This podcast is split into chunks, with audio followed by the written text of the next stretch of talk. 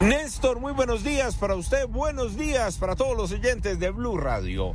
Aquí está la información con los hechos más importantes ocurridos en Bogotá y también en Cundinamarca mientras que ustedes dormían. Comenzamos con el tormento y el susto que tienen hasta ahora decenas de comerciantes de los barrios Jerusalén, muy cerca a la estación de policía en Ciudad Bolívar, por culpa de criminales que desde hace dos semanas los vienen extorsionando. Les envían panfletos, amenazas a través de WhatsApp y además les toman fotografías a los negocios, las envían a los comerciantes y con esto los amenazan y les piden hasta 500 mil pesos para poder seguir con las puertas abiertas. Hablamos con uno de ellos y esto fue lo que le contaron a Blue Radio. Vemos afectados por una serie de amenazas por parte de, unos mal llamados delincuentes de la banda criminal Tren de Aragua, alias Chucky supuestamente, y están pidiéndonos unas cuotas semanales y si no accedemos a ese tipo de solicitudes eh, terminan eh, con la vida de nosotros y nos amenazan.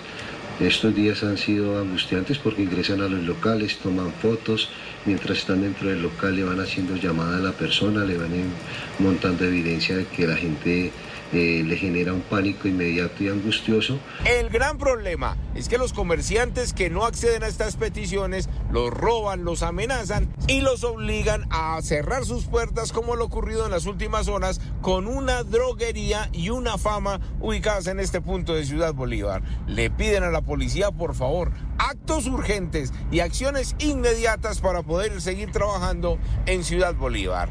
Hablemos de los accidentes que ocurrieron en las últimas horas, uno de ellos en Chía, muy cerca de la Universidad de Cundinamarca. Un joven de tan solo 16 años, a bordo de un BMW, estrelló el carro, al parecer excediendo la velocidad contra la base del puente.